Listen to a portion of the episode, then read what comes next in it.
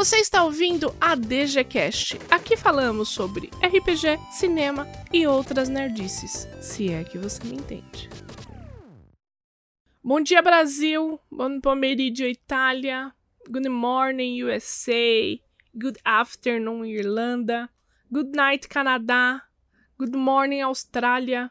Salamapag, Malásia. Good morning, Suécia. Boa tarde, África do Sul. Bom dia, Portugal. Guten Morning, Alemanha. E Reino Unido, God Save the Queen. Estamos aqui em mais uma tarde de podcast, ou noite, ou manhã. Depende de que horário você está aí escutando. O que interessa é que você está aí ouvindo. Estamos hoje com ele, RPGista, escritor, autor, Pedro Borges. Como você está, Tudo bom, Pedro? gente? Cara, um prazer estar aqui com vocês. Só de, de, de ouvir a voz do boi já fico emocionado, que eu não vejo esse cara já deve fazer uns 20 anos. E, poxa, eu tenho certeza que o papo vai ser ótimo. Estou com ele, Marco Antônio Loureiro. E aí, galera, tudo bom? Espero que vocês estejam bem e sejam seguros. Nós estamos vivendo um momento tenso, então se cuidem, né? Usem máscaras, não vacilem, álcool em gel, tenham sempre cuidado, que logo mais isso tudo vai passar. Eu lembro que eu já contei para vocês aqui que eu tenho um passado sombrio nos, nos live actions, né? Eu comecei jogando né, o nosso D&Dzinho básico, só que eu tenho a minha... Em um momento, eu lembro que todas as pessoas à minha volta jogavam o tal do live action? Foi introduzido esse mundo. E eu devo dizer, né? Eu tenho que admitir que eu também sou cria desse tal de By Night, né? Desse tal de vampiro, porque eu conheci muita gente no, nos, nos lives, né? E eu conheci o, o nosso queridíssimo convidado aqui dentro de um live action, né? Na verdade, eu já tinha cruzado com ele em algumas edições do By Night, mas foi num live chamado é, Legends, em que eu tive. Nós fizemos um bound, né? Nós, nós nos tornamos amigos de verdade. Então é um prazer. A gente vai contar todas as histórias em breve aqui, tá? Nesse episódio mesmo. Só que é, é, é com muita nostalgia que, eu, que a gente traz esse convidado que é muito, muito, muito querido por mim. Beleza? Então, vamos lá que vai ser bacana esse episódio. Bom, primeira pergunta, Pedro. Como você começou a jogar RPG? É, é uma pergunta que eu tenho, felizmente, tenho respondido mais vezes né, nos últimos nos últimos tempos. É, eu tenho 44 anos agora, mas em 1987 eu tinha 11 anos. Eu já conheci RPG porque desde os 8 eu lia história em quadrinhos e comprava em algumas bancas de jornal especializadas umas versões gringas, né? Que a história em quadrinho, a revistinha era maior, né? E já naquela época existia anúncio de, de AD&D e D&D, né? Na, na, na, na, na tiragem lá do espaço comercial dos quadrinhos. E eu tinha um amigo que, que tinha um amigo que sabia que RPG era um jogo que tratava desse jeito, funcionava dessa maneira, e a gente já ficou curioso e a gente fazia os nossos próprios RPGs, desenhava, né, 8, a, né, 8 a 11 anos, desenhava os monstros, desenhava os heróis, eu nunca vou esquecer a regra, para acertar 4, 5, 6, ou 5, 6, dependendo do monstro, né?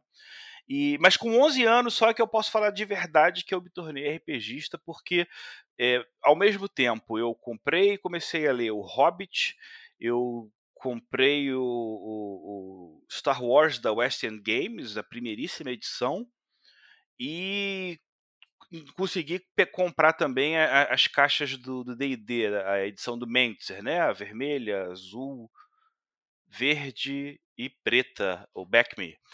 E isso foi para mim um instrumento de troca muito importante, porque naquela época você tinha grupinhos de RPG, mas se você queria alguma coisa para você tirar uma cópia, ou você tinha que ser muito amigo de alguém que já tinha, ou você tinha que ter um material para fazer um escambo, né? Então eu já deixei algumas cópias com, deixei esses meus originais com amigos, peguei o deles, e assim comecei a jogar muito D&D, AD&D, MERP, depois Rollmaster, o próprio Guerra nas Estrelas também. E a, a, o, o, mundo era bastante diferente nessa época, porque era tudo era bem mais tosco, era mais difícil no início para arrumar os dados, era, era, era complicado, né? É, acho que as coisas só amadureceram minimamente, né? Foi lá para 1991. 91 é o ano que o, o GURPS, é, em português, foi publicado pela Devir, aquele livrão branco, né, da cabeçona Esclilás. E em 91 também saiu o Tagmar, que foi o primeiro RPG nacional. Né? É, por sorte, eh, além dos, das lojas das importadoras comuns, tinha também a gibiteria, a loja da Esther, que diferente de todos os outros pontos de venda que não gostavam daquele pessoal lá em volta dos produtos conversando sem comprar nada, não é que não comprasse, mas as pessoas compravam e continuavam lá porque eram as redes sociais daquela época, né? É, a Esther teve esse, essa sacação e na loja dela tinha mesas e cadeiras, ela servia bebida. Então as pessoas não iam só lá para comprar o livro, mas para bater papo, eventualmente jogar alguma coisa. Né? A Esther foi responsável por criar uma, uma geração que serviu como mão de obra e, e, e, e vamos, ver, vamos dizer, enablers, né? Gente que permitiu que acontecesse a primeira RPG Rio. Primeira RPG. É, fomentadores, Isso, fomentadores. né? Isso. Fomentadores. É quem fomentava o, o hobby, né? E era uma coisa é. muito, mas é. muito é, é, difícil. Não é difícil não, é, é trabalhosa. Tem né? que ter uma questão um de novo. contato com o público, tem que existir esse mercado, né? Então a gente ajudou muito a Externa a desenvolver as RPG Rios, que a, a, numeração era fácil, que a primeira foi em 91, então as seguintes iam acompanhando junto com, com, com a unidade né, daquela década. E foi uma época especial porque eh, todo assim como a rede social hoje, você tem os grupos que separam pelos temas, lá você tinha um círculos e grupos de pessoas que faziam essas mesmas coisas, né? E por mais que o RPG em geral, em especial o D&D, fosse uma constante, é, a partir de meados dos anos 90 até o final, você teve um, um aumento muito grande da cena dos live actions. Eu tive muita sorte porque nesse período já estava com 90 e mais, já estava com, com 19 anos, meu pai ganhou uma bolsa de estudos e foi morar em Washington. E eu fiquei com essa idade, com um apartamento, carro e autonomia total para fazer o que eu quisesse. Então eu, eu, trouxe muita gente de todo o Brasil para receber, para ficar na minha casa quando aconteciam os lives do Rio by Night, né? Do qual também fui coautor. Então eu acabei fazendo um vínculo com muito, poxa, muita gente de muito canto, São Paulo, Brasília, Salvador, é, Curitiba, e esse contato continuava, especialmente nos encontros dos eventos, né? A gente ia, o pessoal do Rio ia em peso no evento internacional de RPG, e até que chegou o um momento em que a gente, é, esses grupos começaram a ter algum espaço, né? Quando surgiu a revista Roleplay, eu cheguei a escrever algumas matérias. É, o live não era só de vampiro na época, você tinha um grupo muito legal chamado Clã, é, acho que Clube de Live Action Nacional, que a Nicole Mesa Salma e o Lúcio Pimentel faziam. Eles faziam uns lives fantásticos eram one shot, tipo de Noite de Máfia, é, é, é, ao Imperador, ao, ao Imperador das Batatas, né, que foi um live de Falkenstein baseado no Império dos Trópicos, que foi muito legal. Ao Vencedor as Batatas, isso. É, então, a, a, as redes sociais que funcionavam com maior volume de gente eram os lives, porque você tinha ter um jogo que tinham 100 jogadores, diferente de um jogo de mesa que você poderia ter 6, 8, né, estourando normalmente. Né? Então o espaço dos lives acabava tendo um, meio de, de, de, troca de informação muito grande, muito, foi muito positiva. E em 98 eu arrumei uma namorada paulista e por acaso ia sempre para São Paulo. Ela também jogava live, Fernanda, acho que atualmente ela, ela, ela mora em Berlim. E eu comecei, eu fui convidado para participar desse live do, do, do, do Legends e, por acaso, a história desse live era muito legal, porque era mais ou menos a história da fundação da Vila de São Vicente, de São Paulo. E aí, a partir bem desse período inicial incipiente, cada live tinha 50 anos de diferença de um para o outro. Tinha uns saltos temporais, então as roupas mudavam, o ambiente mudava. E naquela época, já pela experiência antiga do, do Rio by Night, a gente tinha contato com uma loja, que eu nem sei se existe ainda aqui no Rio, um lugar chamado Santo Cristo chamado Ao Mundo Teatral, que antigamente até a Globo alugava é, roupa deles, né? Então eu consegui arrumar uma roupa de bandeirante, que foi o primeiro live, com uma bota que passava do joelho, colete. Nossa, que é, incrível! Ficou muito legal. Uma, muito legal. Um breastplate de bronze.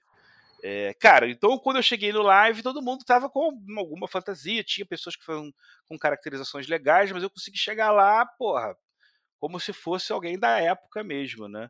E obviamente chamou a atenção de todo mundo, foi uma coisa muito legal.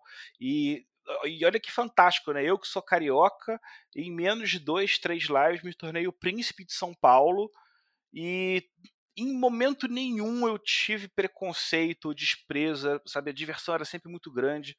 É uma época doida que, mesmo a gente ainda sendo muito novo, a gente alugava chácara, sítio. Acho que tinha uma casa específica que alguém tinha um contato.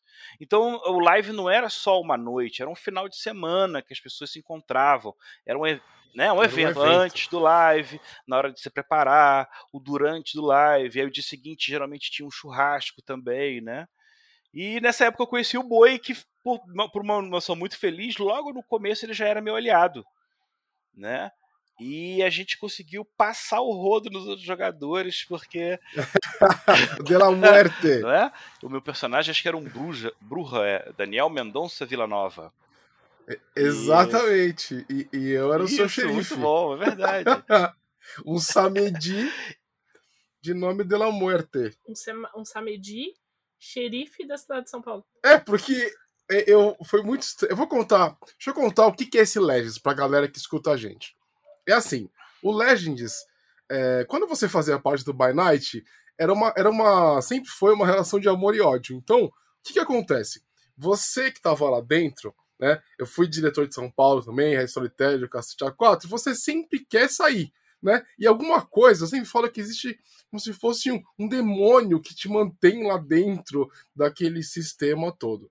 Então, é, muita gente que fez parte do By Night acabava fazendo lives, é, projetos de LARP paralelos. O Legends, ele foi um desses.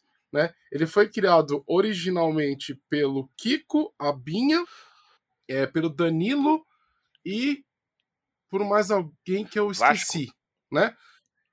É, não, mas o Vasco, ele, ele era, tipo, ele ajudava. Eu não, eu, não, eu não, Acho que era o Vasco. É isso aí. O Vasco também. Logo depois. Foi assim que eu fiquei muito amigo da Binha, do Kiko do pessoal. Por quê? Porque logo que. Acho que depois do primeiro ou segundo live, eles me chamaram para compor a diretoria também, né? E eu. Eu lembro que eu tava na minha casa, né? Tava, a gente tava jogando alguma coisa, não lembro o que que era. Aí o Kiko me chamou para jogar o Legends e falou assim: cara, não quero já tem by night, não quero mais alguma coisa na minha vida e tal, não sei o que, não sei o que lá. Ele falou, cara, eu tenho um desafio para você. Você pode jogar do que você quiser. Eu falei, beleza, eu quero jogar de Samedi. Pra quem não sabe, os Samedis, eles são. É, o Samedi é uma, uma linhagem, né, uma bloodline de vampiro, tá? Que a pele deles é, é, está se desfazendo. Eles são como se fossem cadáveres de verdade. Diferente dos Nosferatu, que são é, é têm deformidades e tudo mais, os samedistas eles estão apodrecendo. Aí o Kiko falou assim para mim: beleza, mas você vai jogar o primeiro e o segundo live sem ofuscação. Ofuscação é a disciplina vampírica que faz você esconder sua aparência. No nível 3, você é, é, emula a aparência de algo, né? Você consegue é, é esconder a, as coisas. Então eu tinha que jogar em, com faixa no corpo todo para fazer ah, muito isso. Legal, muito e eu legal. tinha umas. Era muito legal. E eu, eu, tinha uma cartola, né? Que era o meu foco de. O Samedi mexe com o espírito, assim como a lenda do Barão Samedi, né? Então o que acontece? O Kiko, ele me deu é, é, uma missão. Né? Qual era o meu objetivo principal? Ser aceito pela Camarilla que estava se formando no Legends. O Legends era um projeto, que nem o Pedro falou que é, é, é que nem o Pedro falou, que ele, ele era no passado, na fundação, né, de São Paulo de Piratininga, né, então ele, ele, ia, ele ia ocorrer a Vila de São Vicente, depois a, a Fundação de São Paulo, e até os dias atuais dando saltos. Então, cada sessão de live, ele dava um salto de 30, 50, conforme a, a, a gente que fazia a, a coordenação do live, a gente decidia. Beleza? Então, o meu objetivo era ser aceito por aquela camarilha que estava se formando. né? Eu lembro que o Vasco era o príncipe, um príncipe gangrel, né? Um, um, abraço pro é. Vasco, né? É, e eu tinha que convencer ele a me aceitar, né? Ele olhou pra minha cara, é, é, é uma cara meio severa, assim, e falou assim: quais, quais são suas habilidades? Eu falei assim: chama, chama um lobo, né? Um, um, cachorro, um bicho do mato, né? Aí eu chamei e eu apodreci. O, o Samedira tem poder de apodrecer as coisas. Eu apodreci o bicho na frente do, do, do, do príncipe Gangrel e ele me aceitou insta, antes do live, foi na reunião. Falei, nossa, acabou, não tenho mais objetivo. Aí, os lives foram passando, né? E tinha lá o Samedi, que era amigo do Gangrel, que é uma baita coisa zoada, né? Uma baita coisa estranha, né? E aí o Pedro Borges se torna, se, se torna príncipe. E me coloca como xerife. Então, assim, a, aquele personagem, ele era para ser destruído, e de repente ele virou o xerife da cidade, né? Então, e eu, eu e o Pedro, a gente fazia de tudo naquele, naquele, naqueles lives, de tudo, porque a gente causava, matava inimigo, matava quem era, era aliado, e, e, enfim, foi um dos meus maiores aliados, foi, o, é. foi essa, essa, essa dupla, né? Era a dupla dinâmica no live, entendeu? Hum.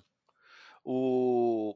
Eu, eu, também tinha um segredo naquela época que, é, cara, funcionou muito bem, porque eu praticamente não perdi os testes de Shakinpo. Né? Por mais que os mestres tentassem criar um Assamita, tentaram criar um Bastê para botar na realidade paralela, no final tudo se resumia a fazer um Shakenpo e se não funcionasse, não, não conseguia. Né? É, os LARPs, gente, para vocês, o, o, live action de Vampiro, ele tem um sistema chamado Laws of the Night, em que você troca os dados de RPG convencionais por Jokenpo, né? Então pedra, papel e tesoura. E assim você consegue resolver, né, todos os tipos de teste e disputas no jogo, entendeu? Bem, é, pedras, tesoura e papel. Esse é o sistema para você fazer a, a, a, disputa e tentar entender quem venceu ou não naquele conflito, né? E o seguinte, naquela época, desde aquela época já tinha uma teoria que quando você tá disputando contra uma pessoa específica, você tem que meio que se lembrar como é que tá a escolha do pedra, tesoura e papel. Por quê? Porque eu partia do pressuposto que se você. É, as pessoas têm uma tendência inconsciente a achar que pelo papel ser uma coisa mais frágil, elas não colocariam num primeiro momento numa situação de tensão. Se fosse na pressão, a tendência era não colocar. Então eu sempre partia da ideia de começar com pedra. Né? Lembrando sempre que quando você vence, você tem que trocar para outra para outra porque a pessoa vai tentar de repente te dar um bote naquele, naquele momento. Então você meio que já tinha na cabeça de cada uma das pessoas, pelo menos as importantes, né? Você lembrava, ó, esse cara tá, tá com tesoura, tá, aqui tá com pedra, aqui é papel. E você ainda assim prestando atenção conseguia é, é, é, é porque também as pessoas ficavam nervosas em situações de jogo porque tinha muita gente olhando e eu não sei, eu acho que acabava um pouco mais fácil de, de, ler, né? Mas surgiram várias situações em que sempre que tentava aparecer, assim, a cada uma dessas passagens de tempo, os mestres tentavam fazer alguma coisa para ameaçar o poder do, do, do, do, do príncipe Bruja, né? mas a gente sempre conseguia dar a volta por, sabe, às vezes até logo no começo, e o o, o, a ideia do jogo, que era para ser uma disputa entre forças, virou uma dominação, porque a gente conseguia fazer todas as coisas, a gente colocava as pessoas que eram do nosso interesse. né? Exatamente. É, é, tinha um personagem malcaviano sensacional, do Paulo, que ele tinha uma dupla personalidade, que ele tinha um livro que ele queria projetar o herói dele, que era um outro Brujazinha mais fraco para ser o próximo príncipe. Então ele era um bom aliado, mas ele tinha essa loucura de querer que um outro vampiro se tornasse regente do lugar, né? É, a, a loucura desse personagem é que ele, tava, ele estava escrevendo a história da, daqueles da, é. do live, sabe? Ele, ele que escreveu a história Isso. da crônica. Então é como se fosse. É legal esse plot, só que o Paulo também é outro megalomaníaco, né? Então ele nunca foi um aliado. E eu, eu, digo mais, eu e o Pedro, nós não fomos derrotados. O live acabou antes. é. O live, o live acabou, acabou por causa disso também. For... É, mas ah, era bizarro porque, por mais que ele seja um aliado, ele era é, um aliado incerto, ele era muito poderoso. A gente tinha que, não podia entrar em briga com ele, senão a gente não ia conseguir se sustentar. E aí chegou uma hora que eu entendi, cara, eu acho que chegou a hora da gente anular ele porque ele já tá muito doido. Até porque o Paulo mandava muito bem, e a cada live a, a loucura do personagem ia crescendo, né? E aí chegou uma hora que era óbvio que ele ia explodir, que ia dar um problema. A gente conseguiu dar algum um golpe nele, não sei se de pegar fisicamente ou não. A questão é que a gente não só conseguiu pegar ele, como a gente amarrou e, e queimou o livro na frente dele. E aí matou totalmente o personagem dele em função dessa, dessa questão, porque toda a ideia da trama tinha a ver com a história do livro. Então ele, ele foi eliminado como ameaça e virou. Eu não lembro se ele fez, acabou trocando de personagem, porque acabou sendo anulado. E, e, isso são só detalhes e relances de uma época de um live que era muito legal, não só porque o príncipe vinha e fazia essas coisas, eu dava sorte, mas não, todo mundo tinha um grupo muito grande de jogadores que interagiam, que funcionavam bem. Acima de tudo, eu acho que o bom live ele tem que ser feito por amigos e pessoas que se gostem. E disso é isso nunca faltou, né? E, e aquela coisa, né? No live nós nós éramos um grupo, sei lá, de 70 pessoas que eram pequenos grupinhos que se juntavam como um grande grupo, é. né? Então, e isso sem contar as outras cidades, por exemplo, Pedras do Rio, mas é, pelo By Night, né, pelo projeto, que tem uma proposta muito boa, né? É, hoje tá, tá decadente, mas, mas quando ele foi criado, nos primeiros anos, ele tinha a proposta de você conseguir jogar no Brasil todo e no mundo todo, né? Teve gente que foi jogar nos Estados é. Unidos, né? Com o mesmo personagem. A gente recebeu aqui. uma menina de Chicago, lá em casa, nessa época que eu estava né, dando teto livre. A, a, a, alguma das jogadoras fez contato com ela, eles vieram para cá. Eu deixei, óbvio, as duas ficarem juntas para né, ter certeza de segurança e tudo, né? E foi ótimo, cara. Foi uma experiência maravilhosa. A gente era, né? O, o, o São Paulo ainda conseguiu com live action por muito mais tempo. Porque no Rio a gente, tudo bem, a gente teve 100 jogadores uma vez no começo, em 96, provavelmente, 95, 96. Mas ele foi caindo de tal forma que já tinha 20 e poucos jogadores, talvez, já nessa época, em 98 ou, ou, ou por aí. Até porque Vamos lá, e por que, que eu acho que o Vampire tinha um problema da, da, sobrevida? Porque ele sempre trabalhava muito na ideia do apocalipse da virada do milênio. Não depois que todos nós vivemos cinco anos numa contagem regressiva do, do, do dessa bomba explodir, e aí vieram os livros, aí começou, né, como é cada um foi para um lado, foi para o outro, eh, personagens X foram destruídos. Então, meio que passou isso, acabou esse fim do mundo.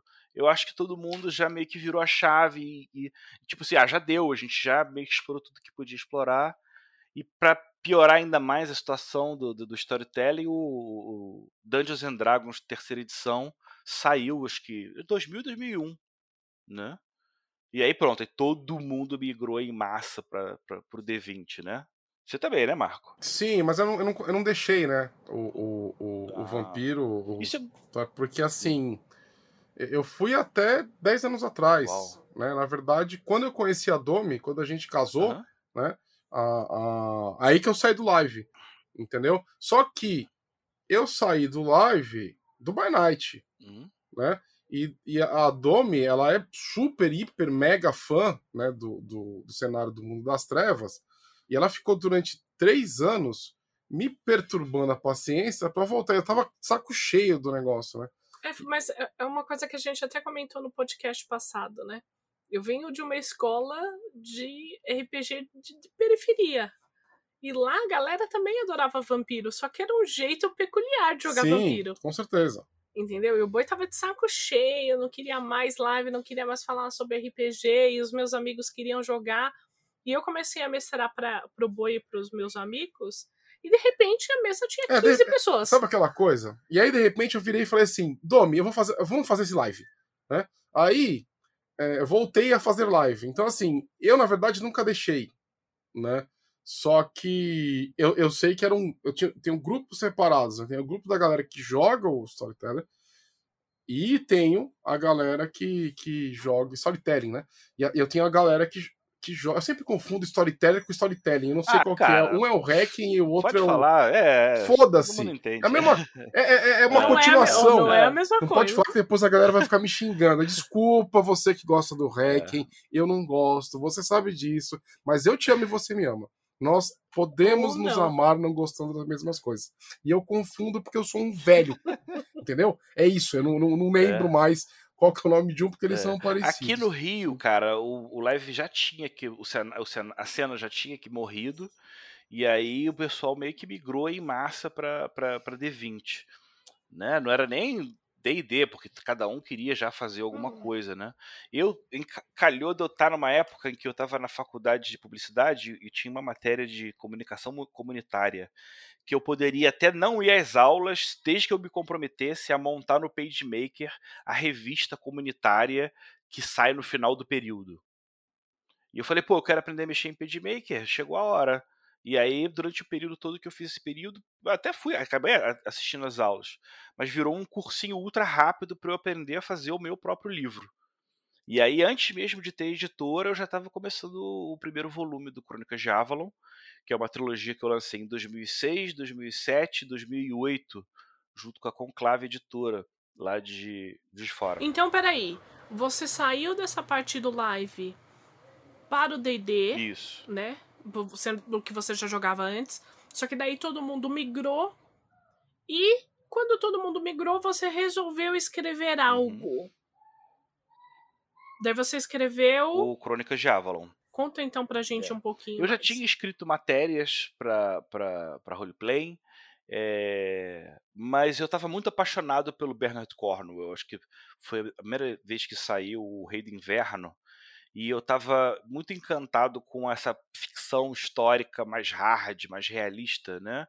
E pensei sempre que, que eu queria que puxasse um pouco mais para esse lado. Até porque eu estava vindo, desde a época da D&D segunda edição, vindo direto do Birthright, que tem uma pegada que, apesar de ser D&D loucura, ele te instiga para uma coisa mais, mais sóbria, né? E você tinha vários hacks para D20 que eram famosos.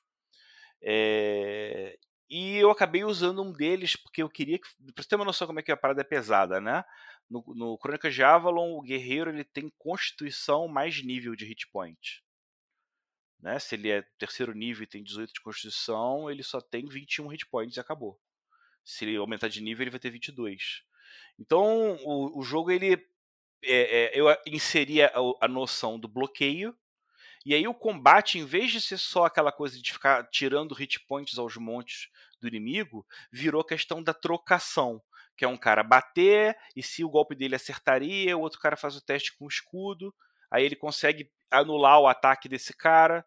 Então o combate ele poderia se estender por mais tempo sem ter dano, mas uma vez que esse dano entrava, podia rapidamente matar o oponente. Né? E, mas bem, esse é o lado mais brutal da parte de regra. A obra em si foi uma pesquisa que eu fiz em cima do mito arturiano, tanto pelo lado do Bernard Cornwell, mas também muito com a Marion Zimmer Bradley, né, da, das Brumas de Avalon. O nome Crônicas de Avalon é justamente uma mistura, né? São Crônicas de Arthur e Bruna, Brumas de Avalon.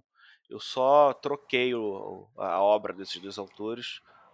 E, e esse foi o primeiro. O seu primeiro. Os meus primeiros livros, três é, livros. é, seus Isso. primeiros livros. E aí eu dei uma sorte muito grande, porque é, foi 2005, 2006, 2007, e aí 2008 começou a quarta edição. Então quem estava com um projeto que poderia lançar mais coisas ou precisaria, meio que, meio que morreu na praia em função disso. Então eu, eu tive essa, essa agilidade de produzir logo assim que apareceu, para conseguir fechar minha proposta antes que o mercado todo, todo mudasse, né?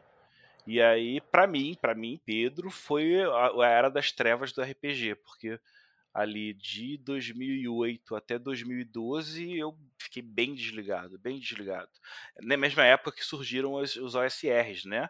As escolas que Uhum. também não aceitavam a quarta edição, mas em vez de fazer o que eu fiz, que era deixar de lado e procurar outra coisa, tentaram fazer uma busca pelas edições originais e aí criou-se todo um movimento e na verdade surgiram escolas, né? A OSR é só uma das, das escolas. Você tem o pessoal da The Forge. Se você tratar, por exemplo, como as editoras, eu ainda gosto de falar que tem a escola é, sueca da, da Free League, uma escola inglesa da, da Modifius. Então você tem diferentes segmentos de produção, meio que houve uma grande diáspora com, a, com a quarta edição, que só agora, com essa quinta, que está tá havendo um retorno de novo dos jogadores, né? É, porque eu, sei que tem bastante. Né, tem gente que gosta da quarta edição, mas é, é a gente, é, e, e, muita gente, na verdade, não aceitou a, a, uma visão mais como se fosse um MMO, né, como se fosse um videogame.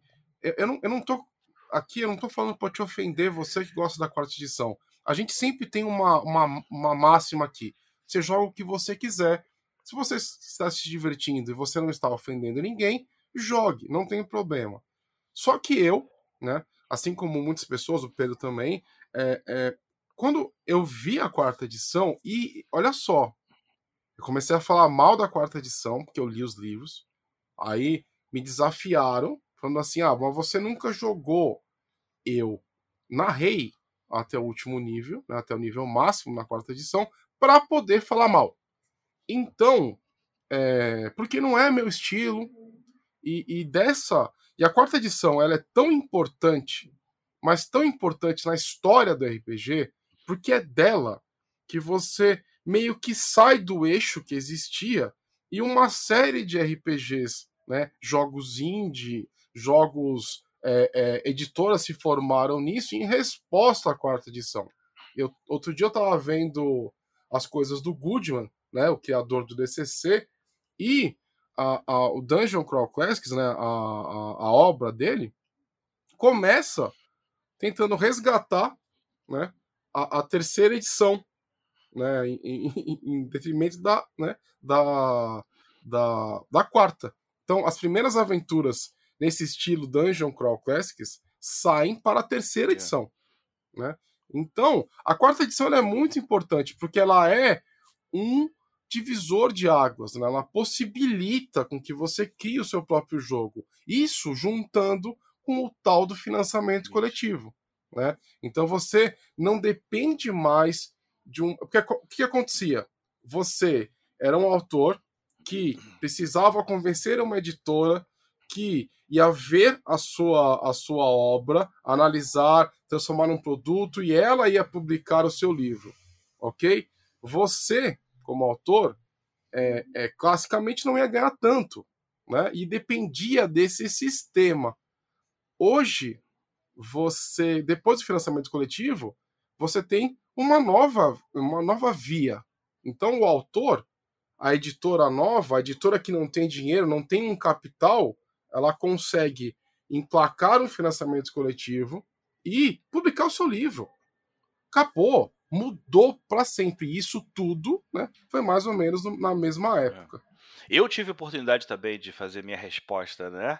Porque em 2012 eu comecei a voltar a, a, a, a, a ter atenção para RPG, em especial o, o Song of Ice and Fire Role Playing, né? Que a Jambô trouxe como Guerra dos Tronos RPG. Já com essa linha do Martin, né? Que, poxa, para quem gosta de Cornell, para ir para o Martin também é um pulo, né? E, é, dois, dois, dois, passos. É um é. reajuste, né? Pra fazer e a piada. aí você. Eu pensei, cara, eu gostaria de publicar alguma coisa nova, agora que eu sei como fazer. É, eu, poxa, chegou a hora de eu fazer um RPG próprio meu. Né? Até porque eu tinha havia uma demanda por um sistema de fantasia naquele período que era muito forte, né? Porque a quinta edição ainda não tinha aparecido. Então, pipocavam ideias, propostas, e eu acho que era hora de apresentar a minha, né?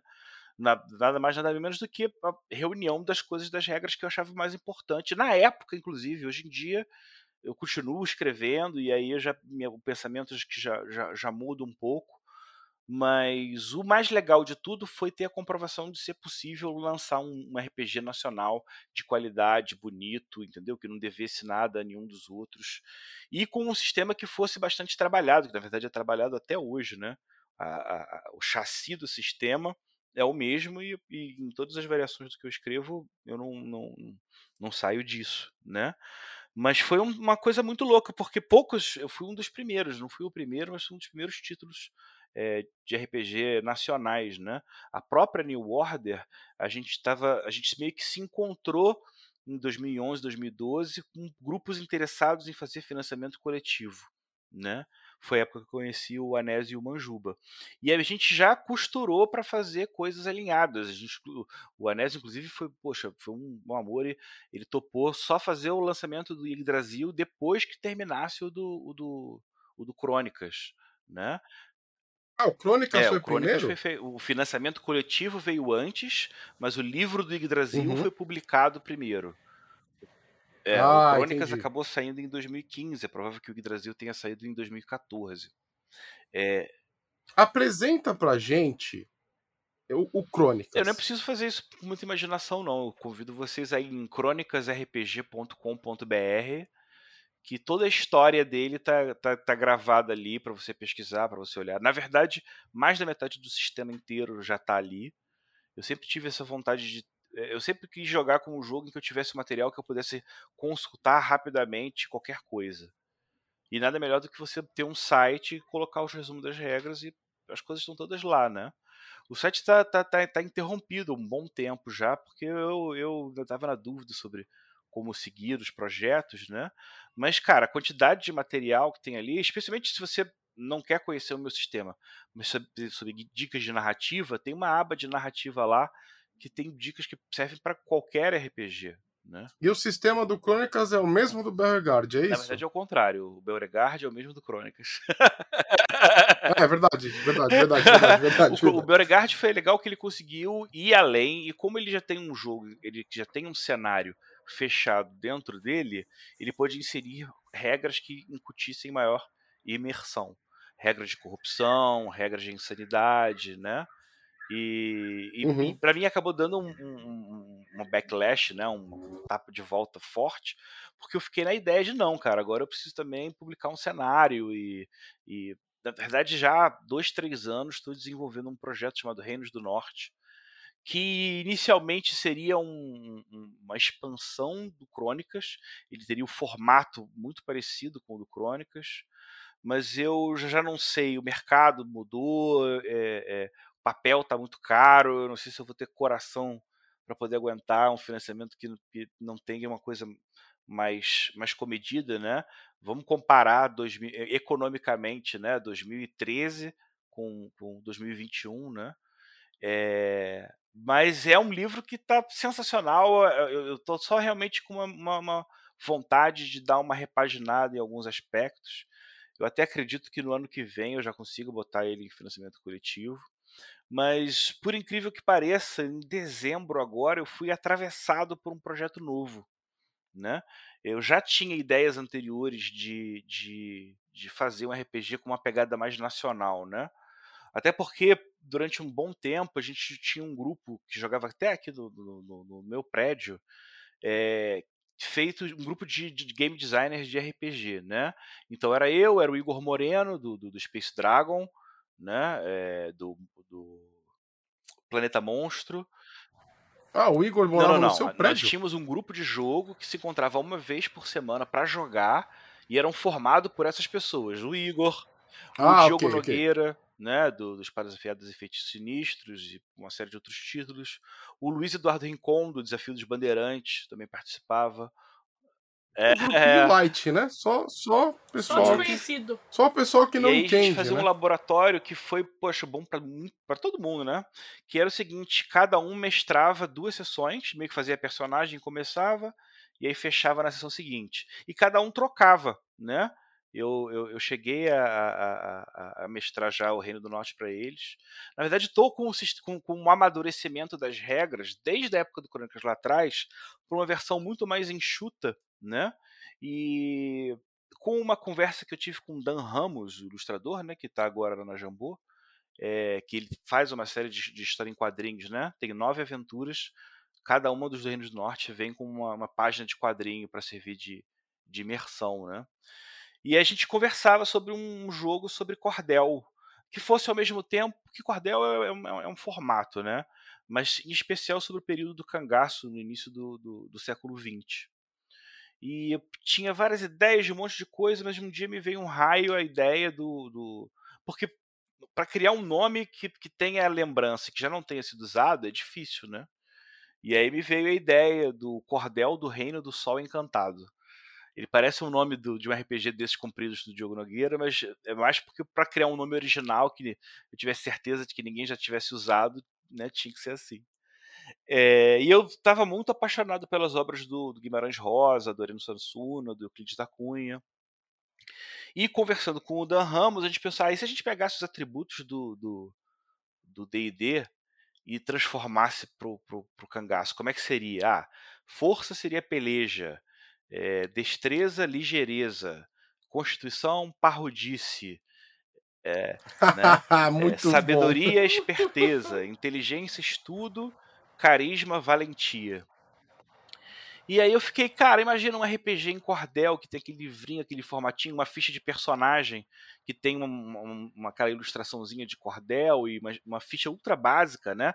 Só os únicos valores que a ficha tem são esses os atributos. Não tem mais nada. O resto que você tem é a classe, o nível e as vantagens, né? Que aí é onde entram as brincadeiras, né? eu fui atravessado por esse projeto e escrevi, são seis cordéis, né? No final, no financiamento coletivo, a gente vai publicar um compiladão ou a opção dos cordéis separados, né? É porque os cordéisinhos vão ser em A6 e o compiladão vai ser em A5. É... Vamos lá, porque eu estou chegando nesse ponto. Ah, tá. Em dois meses eu consegui escrever tudo. O, o insight de como escrever, sabe, foi surreal. Eu nunca produzi tanto, tão rápido, tão pouco tempo.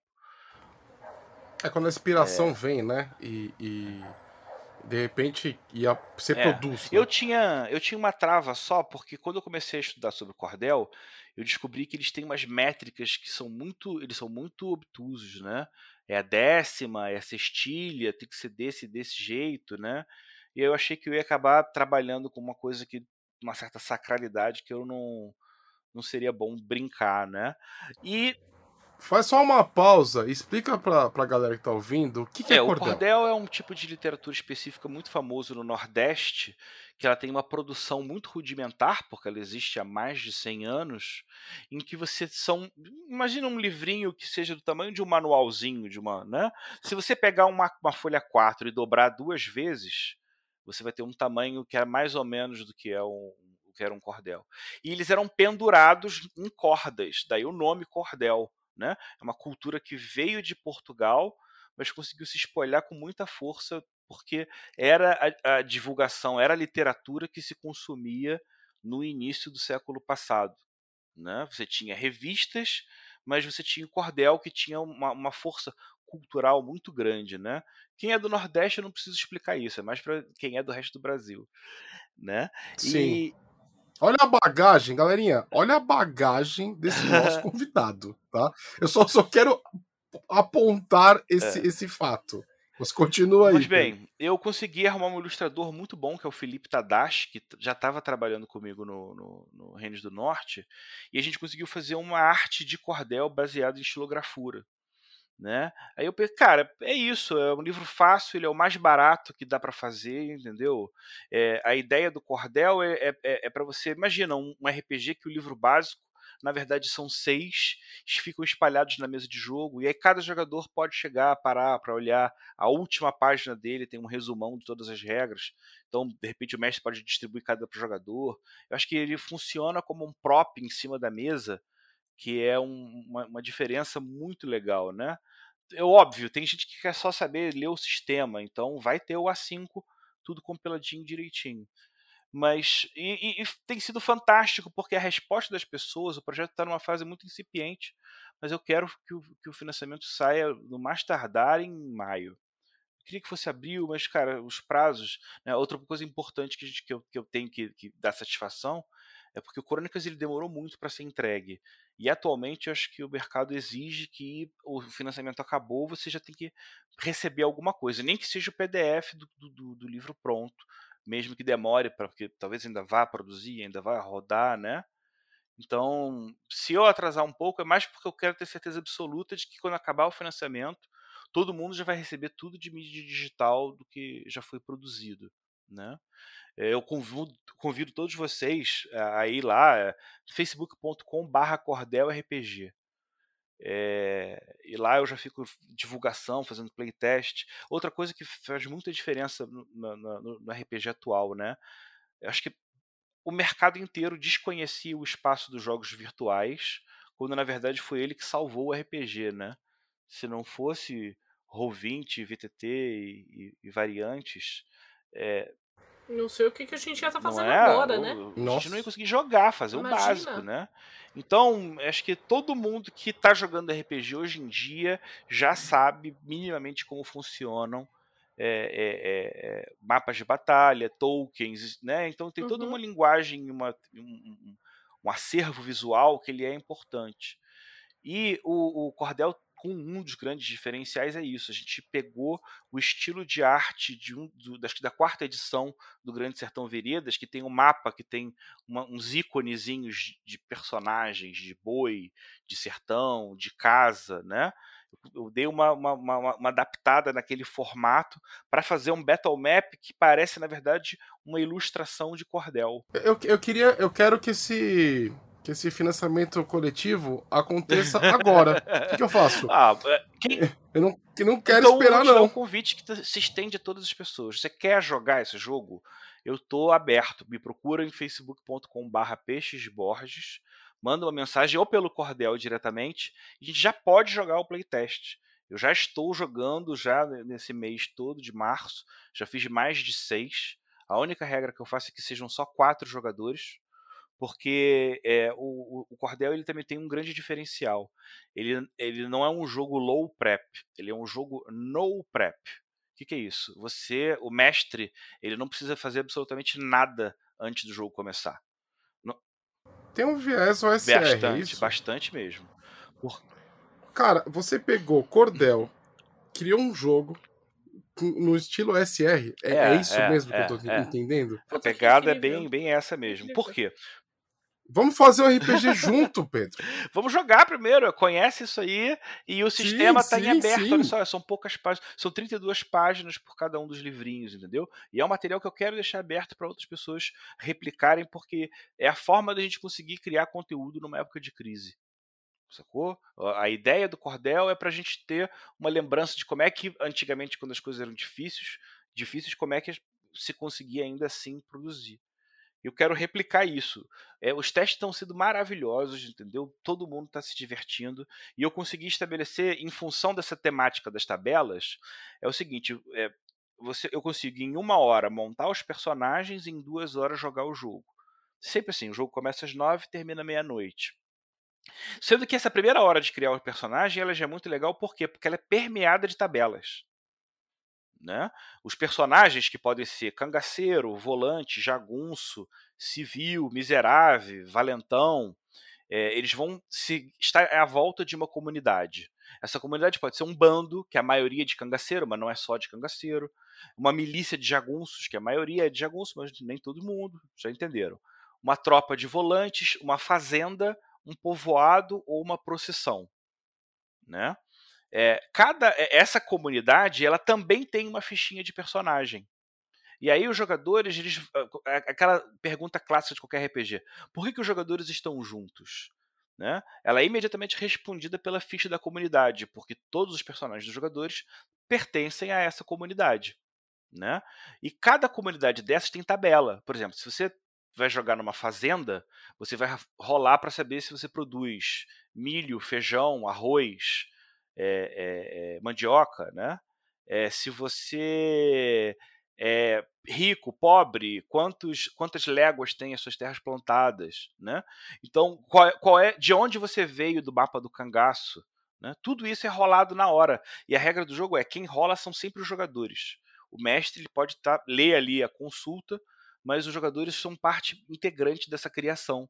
Né? Se um jogador vai rolar. Vamos lá, a gente está numa fazenda. A fazenda tem um líder. Rola aí o líder. Geralmente é um coroné. Mas pode ser uma bem-nascida, uma viúva, porque o cara acabou de morrer. Pode ser um doutor, que é um cara que é responsável pelo espólio daquela fazenda. Então, um jogador vai e rola. Aí por acaso saiu, ah, coroné. Se você foi o jogador que rolou que existe, que o, líder daquela fazenda é um coroné, você que vai ser o responsável para criar o nome desse coronel. Então, quando eh, você cria, além de você criar o seu personagem, a criação conjunta da comunidade dá uma, uma série de informações para o mestre que eu pelo menos consigo sempre na hora de fechar no final da terceira sessão, eu estou colocando um elemento que não fui eu que botei, foi um jogador que inventou alguma coisa. Sacou? Nossa, é, que legal. Tá sendo muito, muito, uma experiência muito positiva. A ideia é que, eu, funcionando esse formato, eu quero passar a publicar com regularidade sobre diferentes faces, né? Quando terminar o Cordel, voltar pro, pro Reino do Norte, de repente fazer um título sobre quilombos, porque eu acho que esse formatinho curtinho, enxuto, OSR-like, é, é, é, pode, pode ter um, um lugar bom no mercado.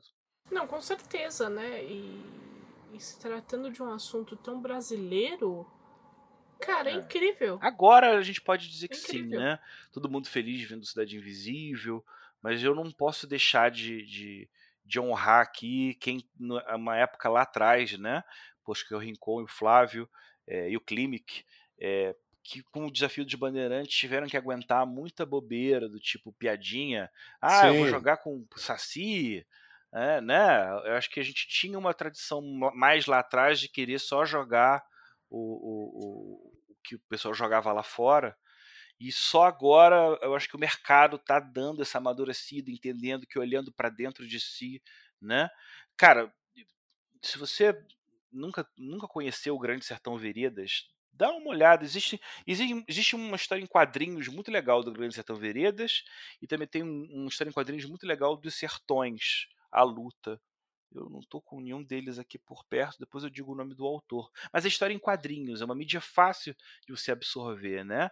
Dali você entende, cara, que o Guimarães Rosa ele era melhor do que George Martin, porque ele tratava sobre é, exércitos de jagunços, né? Você tem uma situação em que os jagunços capturam um cara da volante, um político, e aí em vez de esquartejarem o cara, o cara vai ser julgado. E aí os líderes dos bandos de jagunço, cada um vai definindo, dizendo o que, que acha. Eles ficam assustados, porque o cara que foi amarrado, está ali preso, é, foi capturado, mas foi honrado, sabe? Não mostrou ser frouxo e, e dentro de uma batalha foi digno, né? E aí fica na, naquela tensão, né? O, o líder mais bonzinho, é, numa de, de, liberar o cara, aí você tem o, o cara do mal lá, o líder que, que vendeu a alma pro tinhoso, né? Cara, é um universo muito, muito rico. Tem a sexualidade, tem a, a, o papo lá da Diadorim, que se você nunca ouviu falar, poxa, dá uma pesquisada. É um universo que tem uma força de fantasia medieval, em especial esse segmento do sertão, que é fantástico. Assim. Eu, eu, eu crio um paralelo que a gente gosta muito da Idade das Trevas porque ele é um período pós-apocalíptico dos romanos. Né? É uma época tosca, mas que você sabe que tinha uma civilização maior ali.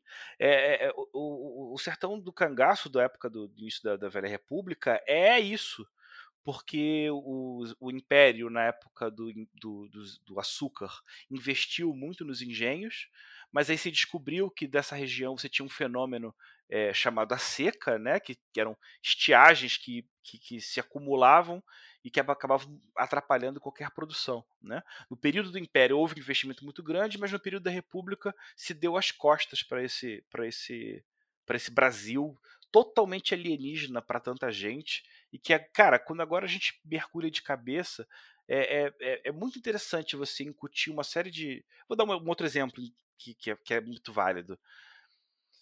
Você nunca parou para prestar atenção quando a gente está jogando um jogo de fantasia medieval, um jogo que seja baseado na Europa, e, e algum dos jogadores tem um sotaque muito forte, e você meio que perde um pouco a imersão, porque o, sotaque regional do cara, num cenário seria inglês, fica esquisito. Não sei. Quando a gente joga com, com o cordel, primeiro que as pessoas forçam os sotaques que são muito divertidos, e isso faz parte da, da brincadeira do jogo né? Mas o, a interpretação, quando é dita na primeira pessoa, uma vez que é uma coisa muito brasileira, é, é, se desenvolve com uma fluidez que é, é assustadora, né? É, eu estou convidando vocês, vamos marcar uma hora aí pra gente. É, é só uma sessão, só para vocês entenderem do que se trata. Acho que. que, que quero, que quero muito. E o legal é que nós estamos mudando o público, né? Como você falou, antigamente as pessoas eram zoadas pelo desafio do Bandeirantes, mas era outro tipo de pessoa. Né? Antigamente a gente era zoado por jogar é. RPG, né? É, então. Pra começar. Hoje o nerd é moda. vamos lá, vamos fazer um meia-culpa é. também. Nós, nerds daquela época, que éramos, sofríamos bullying, fazíamos bullying um pouco com, com isso.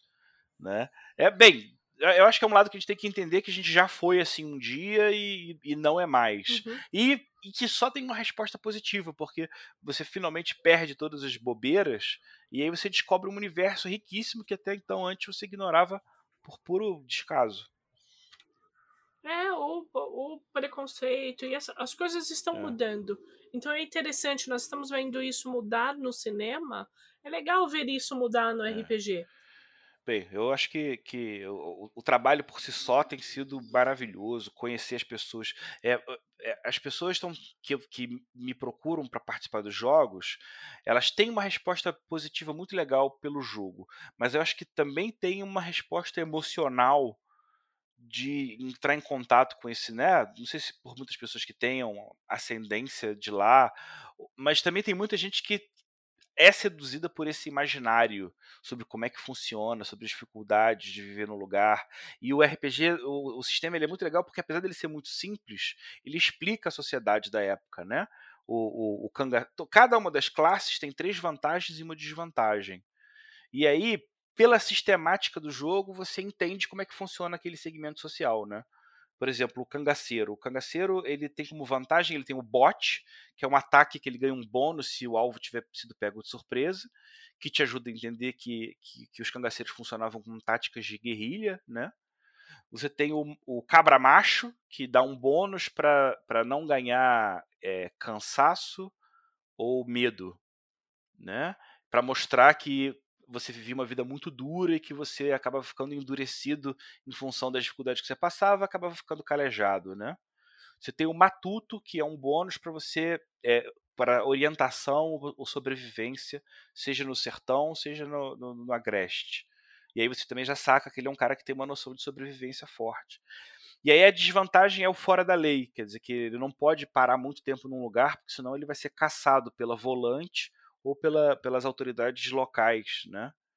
E cada uma dessas classes dentro dessa ficha, dentro da, do, da dinâmica do jogo, você entende como é que ele funciona. Então, é, é, é, eu, eu não tenho nenhum momento, é, outro momento do livro, a não ser por um verso de poesia de repente, né? É preciso destacar isso, não sei se eu falei, mas né, eu consegui achar a solução pelo, pela linguagem do repente, que, que, que, diferente da métrica do cordel, ela tem uma fluidez, ela tem uma facilidade muito maior de. de ela é menos exigente, ela é, ela é engraçadinha, né? O, o, o repente ele tem uma, uma, uma pegada que, para mim, foi uma das coisas que ajudaram a ter o raio lá atrás para pensar nesse projeto. Mas o seguinte, o livro ele quase não tem explicação. Sabe, ele, ele se reduz ao mínimo. É, é, é, acho que eu já, como eu já escrevi um livro muito grande em que eu quis cobrir tudo, agora eu estou seguindo um caminho contrário e entendendo que tem coisas que não precisam ser escritas para as pessoas entenderem. E mais, as pessoas entendem de maneiras diferentes e isso cria escolas de jogos que devem ser influenciadas. Eu não quero ser o game designer arrogante e dizer o sujeito certo de jogar o meu jogo é assim, é assado. Não. Cada, é, eu estou trabalhando também com uma, as diferentes formas que as pessoas vão responder ao jogo. Né? É, para vocês terem uma ideia de um exemplo disso, é, originalmente a ideia era ser um jogo só que fosse de tiroteio, de cangaceiro com volante e, e, e jagunço. Mas eu pensei, não, tem que ter mais opção de classe para poder ter um grupo né, mais variado. E aí comecei a fazer vários. Invariavelmente acabei passando pelos arquétipos do Areno Suassuna, né? O miserável, o valentão, o civil, né? E aí, quando eu fui fazer o primeiro playtest do jogo, é, eu descobri que os primeiros jogadores eram um beato, uma bem-nascida e um miserável. E eu não poderia fazer um jogo sobre tiroteio, sobre combate, que era até a coisa que eu queria testar, porque os personagens não eram combativos. Né? E essa puxada do Ariano Suassuna mostrou um universo, todo um olhar do que eu tinha escrito que eu mesmo ainda não tinha visto. Né? Eu tenho que é, Incrível é, isso. Para isso eu tenho que agradecer em especial o Thiago Rolim, a Aruxa Oliveira e o Jefferson Pimentel, que são os, jogadores, são os membros do, do playtest do jogo, né? E que me ajudam muito, assim. A Aruxa, ela é lá de, de, de, do Ceará E ela é uma das maiores defensoras do, do, do, do projeto. Quando a gente jogou a primeira live gravada no Café com Dungeon, poxa, levou um chapéu de cangaceiro. Né? Ela foi muito importante porque ela passou é, a, a, a, noção de termo, a terminologia, a parte de semântica de quem vive lá, que é fantástico. Né? Por exemplo, é, um isqueiro daqueles tipo Zipo, que já existiam na época, chama Sete Lapadas. Você tinha que pegar ele para ficar tá, tá, tá, até ele acender, né?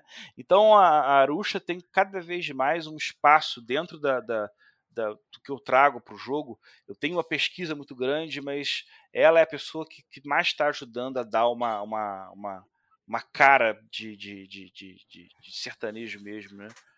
Eu, Ai, é, fantástico. É. E, cara, o, o, graças a Deus isso tem me salvado nesse período todo de, de tensão, de, de pandemia, né? E aí com isso eu consigo jogar, conhecer mais gente, né? Como eu estava falando, o, os tokenzinhos que a gente está fazendo em ponto PNG, cara, dão uma riqueza, dão uma cara muito, muito grande. É, Isso é, é, muito importante. E, né? por exemplo, para trilha sonora, eu encontrei com um movimento armorial, né, que é um movimento que a Ariano Suassuna começou em Pernambuco, acho que nos anos 70, que você tem uma quantidade de trilhas sonoras de coisas que são mágicas, mágicas mesmo né? Eu consegui fazer uma seleção das coisas mais legais. Então, quando a gente faz o jogo remoto, é, tem Tolkien, tem as músicas, tem os, os sons do lugar, né? É, eu acho que o RPG, quando ele migrou para esse formato digital, ele perdeu uma coisa muito importante que nenhum de nós pode negar, que talvez seja a principal que a gente gostasse, né? Que é perder o calor humano, perder o contato com as pessoas, né? Acho que a maior parte das pessoas não jogavam RPG por causa disso, porque não queria abrir mão do contato pessoal. Mas uma vez que você não tem outra opção e que você está dentro desse formato, né, né, como negar que não tem uma concentração muito maior por parte de todos, né? Como não negar que, que você, com elementos visuais, você consegue gerar uma imersão maior, inserindo sons, inserindo músicas, né? Eu acho que quando o RPG cresce, ele também já não cresce só em termos de sistema, mas em método também. Né? Exatamente. E me fala uma coisa: você já tem planos para depois do Cordel? É, eu, eu quero terminar o Reinos do Norte. Na verdade, eu, quando eu terminar o Cordel, eu imediatamente já vou voltar para o Reinos do Norte. Como eu fui atravessado por uma influência muito grande, eu estou me sentindo tentado a mudar as regras que eu tinha feito até então, que eram mais baseadas no Crônicas original, por uma coisa mais próxima do cordel. Eu acho que. É... O, o, bichinho do SR te mordeu? Também, eu não posso dizer que não, cara, porque eu tava, eu tava resistindo até que saiu aquela caixa do Lankmar com aquelas tabelas, e ah, aí cara. eu meio que fui fisgado, né? Aquela é, caixa, cara. eu descobri caixa. ali, eu tinha um preconceito muito grande com tabela, que vinha dos anos 70 e 80. Por quê? As tabelas daquela uhum. época, elas não eram leques de opções, elas eram grilhões de possibilidades. Olha só, você só pode ser isso ou aquilo, entendeu? É, não, é, não, é, não é um convite à interpretação e a criar história. É meio que tapando opções só. E nunca era, nunca tinha um romanceamento, nunca tinha uma firula, né? E, e eu acho que o SR ele é importante, mas eu tenho que destacar também a importância do, do, do jogo solo, né? É, independente da, de qualquer polêmica que possa haver, o solo ele tem muita coisa a ensinar para o RPG normal de mesa, especialmente para quem se propõe a fazer um jogo no prep, porque quando você tem a questão dos oráculos, você tem as questões de como é que o cara sozinho vai criar as variáveis, aquilo ali sempre vai servir como opção para um narrador fazer uma aventura para o grupo de jogo dele agora sem que ele tenha que preparar coisa alguma. É, é, eu, eu, o, essa questão do, do, não preparar, do chegar e já sair jogando, para mim vai ajudar muito a passar a noção de que o RPG está mais próximo do jogo de tabuleiro de verdade. Que, vem, vamos lá, que vem como consequência de que hoje em dia a gente tem milhões de títulos de RPG. Todos eles são muito maneiros, mas não dá para ler trocentas chaprocas né, é, o tempo todo. Então eu tô sendo sincero, olha, tem muito RPG, eu estou fazendo o meu, eu quero, eu quero colocar ele enxuto, porque eu também quero trabalhar a objetividade, cada um vai reagir de uma maneira. É, é, eu acho que eu resisti muito. É engraçado porque eu joguei pouca coisa ao SR de verdade. Mas esse jogo não tem como dizer que não é. é. Mas quando você chega na praticidade do jogo, não tem como, né? Ele te encanta é. ali. É. Eu, eu gosto muito, por vários motivos. A estética OSR, ela é um bichinho que te morde e, e, e você não consegue soltar, né? Mesmo quando, quando... Cara, eu, eu amo D&D, né? Eu, eu, é, eu sou apaixonado, tirando a quarta edição, né? Por praticamente todas as edições do, do jogo. Né? E você consegue, né, o, legal da estética OSR é que você consegue encaixar em qualquer jogo. Porque é um estilo. É, é, é, um é, uma, é uma leitura, né? é uma escola. Assim, né, eu acho que o nome é esse mesmo, é escola. Por exemplo, você vê que os jogos da, da Free League sueca, você tem o Alien, você tem o Mutant, você tem o, o Tales from the Loop, eles formam uma metodologia de criar jogos que seguem essas regras. O SR, como ele vem muito mais de um fenômeno do, do mercado e não do mercado não do público e não de uma empresa todo mundo abraça com mais facilidade. É como se fosse um selo D20 sem a necessidade de, de, de, de ter o selo né? É todo mundo entender que sim, se fazendo sim. desse jeito né? E aí que é o que eu acho que era a resposta como game designer que eu não tinha e passei a ter que é o seguinte: uma vez que você tem uma série de tabelas que são bem planejadas e o, o, o escritor pensa em 132 situações legais interessantes, e aí você vai distribuir dentro daquelas tabelas, você pode numa mesa de jogo, quando o mestre rola uma ou duas tabelas, ele mesmo não vai saber, mas ele está dentro de uma gama de possibilidades de 32 tipos de acontecimento. De, eu, por exemplo, vamos lá. Um dos cordéis se chama O Punhado de Tabelas para Aventuras Singelas. E a ideia dele é todo tabela, ele, ele tem. ele puxa por algumas cabeças, que é personagem, objeto, é, evento, lugar, rumor. Não, não vou lembrar de todos eles aqui. Mas dentro dessas cabeças você tem subtabelinhas. Você vai rolar a cabeça e o, e o quanto das cabecinhas que você quiser. Ah, estado de origem, é, é, detalhe físico, né? Então, quando você vai jogar o jogo do cordel, você já parte do pressuposto então de que você vai ter uma comunidade. Então, você tem um de, seis opções né, para você rolar em um D6 para cada uma delas, seis ideias de trama que já existem ali, já vão estar apresentadas como se fossem microaventuras prontas para o mestre colocar na hora que ele quiser. Então o jogo já começa com uma trama sugerida e pelos que os jogadores fazerem, eles sempre vão entrar em alguma tabela daquelas. Então o jogo ele não tem preparação, as coisas vêm surgindo naturalmente junto com os que os jogadores trazem e o que as tabelas apresentam. Né? É, eu continuo é, trabalhando com um projeto de podcast chamado Legião de Dados, junto com a New Order Editora.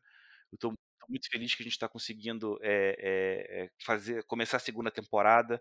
Eu acho que a gente tem dois episódios lá no, no, no Spotify.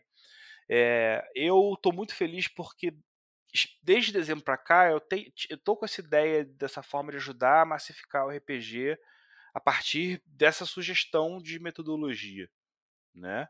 É, quem quiser conhecer mais a ideia do projeto, vai lá facebook.com/cordelrpg ou é, isso, nós vamos deixar é, também aqui links. no nos é, isso, cara, se você ficou links. curioso, quer jogar, me procura, a gente já vai poder marcar uma agenda, provavelmente numa quinta-feira, na hora que, que quiser.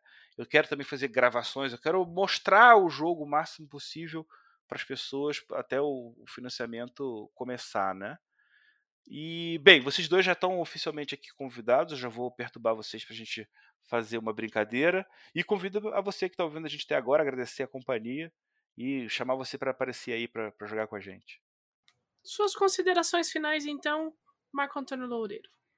Gente, foi um prazer incrível estar aqui com vocês, estar aqui com o Pedro. Eu acho que o Pedro Borges é um cara que sempre me dá muita nostalgia boa, né? Eu sempre eu tenho boas lembranças, né? Com, com relação a ele. E eu acho que ele é uma pessoa excepcional em, em diversos aspectos, principalmente com relação a, a, a, também, né? Com relação à produção de, de RPG.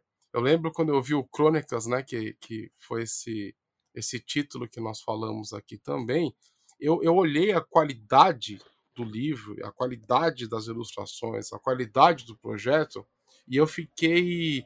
E foi a primeira vez, né? Que me perdoem, né? Se você tem o seu outro projeto e tudo mais, mas eu ver o Crônicas foi a primeira vez que eu olhei, né? Para uma produção é, é, desse tipo, né? Uma produção indie, né? Digamos assim. E eu falei assim, nossa, nós é, não devemos nada a ninguém. Eu sei que tem outros é, é, tem, tem outros jogos, né? Que são, mas são de editoras e tudo mais, né? Então não tem essa característica indie. O Chronicles foi a primeira vez que eu vi algo feito de forma independente que tinha uma qualidade que não deixava para trás nenhum, nenhuma, nenhum produto feito por uma editora. Então, ter ele aqui, conversar, falar sobre as nossas, nossas experiências em live actions, nosso passado sombrio, foi, foi algo muito especial para mim. É, para quem não me conhece, eu sou autor. Eu tenho um livro na Amazon chamado O Devorador de Estrelas. Seria uma honra ter você como minha leitora ou como meu leitor. Me segue no Instagram também, autor MA Loureiro, que lá vou postar as novidades. Eu sei que o Instagram está morto, né, um pouquinho né, esquecido, mas eu vou começar a fazer posts Acho que eu prometo isso todo episódio e eu não cumpro, né? Então me desculpem. As né? pessoas vão entender que você é velho e você tem uma dificuldade. É, eu não sei pedir. Gente, assim, ó. Eu vou fazer um, um desabafo aqui para vocês que estão me escutando. Eu não sei pedir um Uber, tá? Porque eu não consigo reconhecer marca de carro, esses carros novos. Não, não sei, tá? É, aí vão me dizer assim: ah, você pode olhar a placa. Sim, eu posso olhar a placa, mas você já tentou pegar Uber, né? Em São Paulo uma avenida cheia de carro, não tem, às vezes você não consegue enxergar a placa dos carros. Então, existe esse problema. Eu não sei pedir iFood, também tenho que admitir isso aqui para vocês, porque para mim eu tenho que olhar um cardápio, né? E, e, o iFood, eu sei que tem cardápio no iFood, mas é uma telinha pequenininha, não consigo nem enxergar a cara do prato, não, não consigo, né? Quem faz tudo isso para mim é, é, é a Domi, tá? Então, o Instagram, eu, vou, eu, vou, eu faço as coisas de forma, é, com, é, é, sei lá, pontual, enfim. Mas me segue, por favor, porque lá eu vou postando as novidades de qualquer forma. Quero te pedir um favor também, um favor para esse velho que não sabe pedir Uber e nem iFood, para você compartilhar o nosso podcast por aí, tá? Esse é um projeto que nós temos muito prazer em fazer. É, eu, a, a, gente sempre vai abrir portas para autores nacionais, tá? Porque é, é, o Brasil precisa né, mostrar para que veio. Aqui tem muito game designer bom, aqui tem muito autor bom. É só você, né? Que é uma coisa que a gente sempre repete, aqui é só você valorizar também as pessoas que estão aqui. Né? Eu não vou ser aqueles. Aquela, aquela, não vou falar assim, ah, não, não, não compro a coisa lá fora, eu compro, mas olha para cá também faça os dois. Compra o, o material estrangeiro e compra o material nacional. Faça os dois, que nem eu faço aqui. Belezinha? Então, assim, compartilha. E no mais, fique seguro. Por favor, fiquem seguros. Pedro, muito obrigada por ter topado vir aqui hoje. Muito obrigada. Poxa, é um prazer conversar com vocês. Pô, matar a saudade do, do, do boi. Conhecer finalmente, poder conversar com a Domi pessoalmente. Do, do jeito que, que dá, dá, né? né? Fica aqui uma, uma, uma provocação e, uma promessa, né? De nos encontrarmos assim que essa, esse apocalipse pandêmico acabar. Ah, no próximo evento de RPG. E você tem que vir jogar um live nosso, então. Já que você gosta. Poxa, um prazer, é um prazer. Eu tenho, eu, eu tenho, tenho estado bastante desligado do live. É, o pessoal aqui no Rio até chegou junto com, com o projeto do, do, do V5 recomeçar. Tava jogando bem, mas a pandemia uhum. quebrou a perna de todo mundo de novo, né? Mas eu tenho uma dívida de carinho tão grande com São Paulo que qualquer convite eu tenho um dever moral de, de ir, participar e por conhecer a galera e rever o pessoal. Né? Então, assim que der, no próximo live você estará aqui. Tá bom? Ótimo. Combinado. E a casa tá aberta tá quando você quiser, tá? Sobre o tema que você quiser falar, pode vir, procura a gente. Se quiser vo voltar quando o financiamento coletivo estiver no ar para falar especificamente do jogo, Exato. da campanha do financiamento coletivo, Legal, legal. Vamos fazer o seguinte: o, o, o primeiro cordel é, são seis, né? Mas o, o, primeiro eu vou dar ele como amostra, como playtest para todo mundo. E aí acho que a gente pode fazer uma brincadeira, Podemos. dar uma leitura, entender. Ah, é legal. Gostei do então, modelo. Combinado. Gostei. Combinado, combinado então. E para você que ouviu esse podcast até agora, muito obrigada. Não se esqueça, arroba DungeonGeek21. Isso no Facebook, no Instagram, no Grindr, no Tinder ou na padaria mais próxima da sua casa. Não se esqueça também que todo segundo sábado do mês temos evento de RPG, por enquanto online, então dá para você sentar aí no conforto da sua casa e jogar um RPG. Do mais, muito obrigado, um grande beijo, um forte abraço e até a próxima. Beijo! Valeu, gente. Tchau, tchau.